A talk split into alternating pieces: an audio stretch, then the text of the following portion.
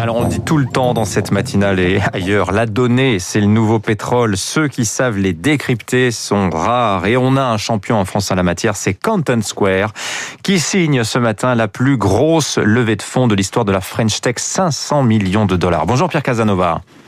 Bonjour Dimitri. Vous êtes le Chief Revenue Officer de Content Square, le CRO. Alors je vous poserai une petite question à la fin de cet entretien sur votre métier qui fait partie de ces, ces nouveaux jobs inventés par la tech.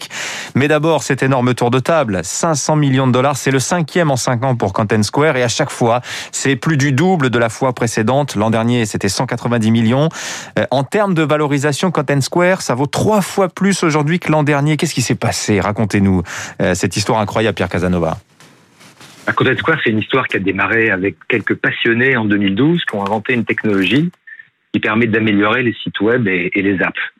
Et à partir du parcours de navigation de millions de visiteurs, on peut en fait euh, montrer à nos clients ce que les internautes aiment, ce que les internautes n'aiment pas, ce qui marche et ce qui marche pas sur un site, et donc comme ça améliorer cette expérience en ligne. Et donc évidemment, si vous êtes en particulier un e-commerçant, améliorer vos ventes en ligne. Voilà, ça s'appelle l'UX hein, pour les, les, gens qui connaissent un peu, User Experience. Vous analysez le comportement des, des utilisateurs d'une appli ou d'un site web, c'est-à-dire où est-ce qu'ils vont mettre leur doigt pour commencer, où est-ce que leur regard va se porter. Et tout cela, toutes ces données, ça vous permet de produire du conseil pour les développeurs derrière. Hein.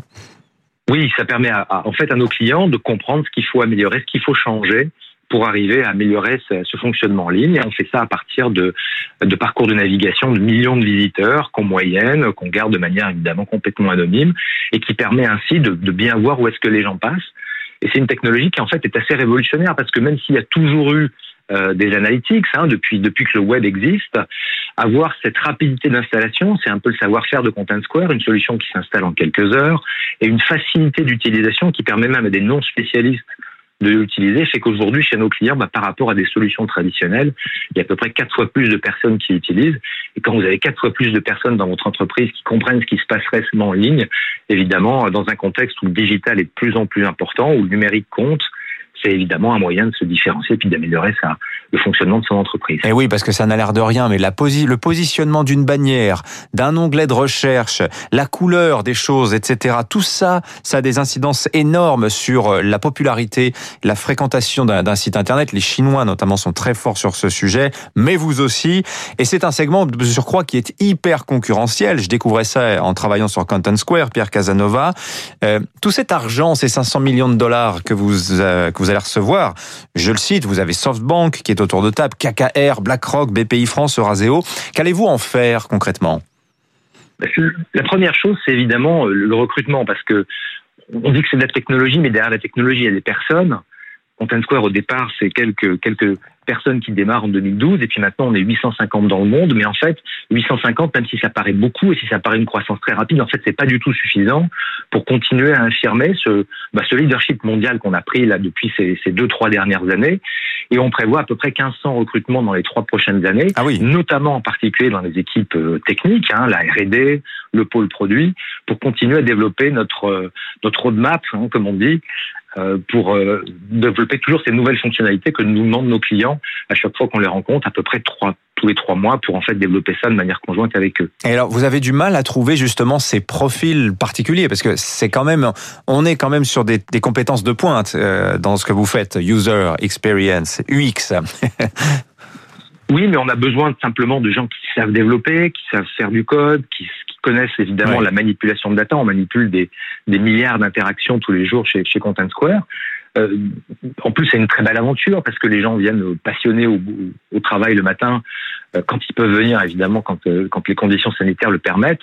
Et, ça permet d'avoir une belle équipe. Donc, c'est une entreprise qui est attirante par, pour ça hein, aussi, parce que la, la, la, qualité euh, d'environnement dans laquelle on fournit aux gens, avec évidemment ces moyens qu'on leur donne, permet à des gens pour qui les challenges techniques d'aujourd'hui sont vraiment une motivation, eh ben, de pouvoir euh, venir chez. Content Square et de trouver un job à leur mesure. Alors j'ai dit que vous étiez le Chief Revenue Officer de Content Square, c'est-à-dire le directeur de la rentabilité. Hein. Je traduis approximativement, mais c'est un petit peu l'idée. Ça fait partie de ces nouveaux métiers de la tech et j'ai envie de dire, directeur de la rentabilité, c'est l'ADN même de ce que vous faites chez Content Square, doper la rentabilité de mon site internet, de mon application. Oui, c'est ça. Il y a, alors, il y a souvent des acronymes. On fait très attention. On essaye de faire attention dans la tech de pas être perçu comme des gens euh, déjà qui utilisent que du franglais et que des acronymes. C'est pas toujours simple parce qu'en effet, c'est quand même parfois un métier de spécialiste.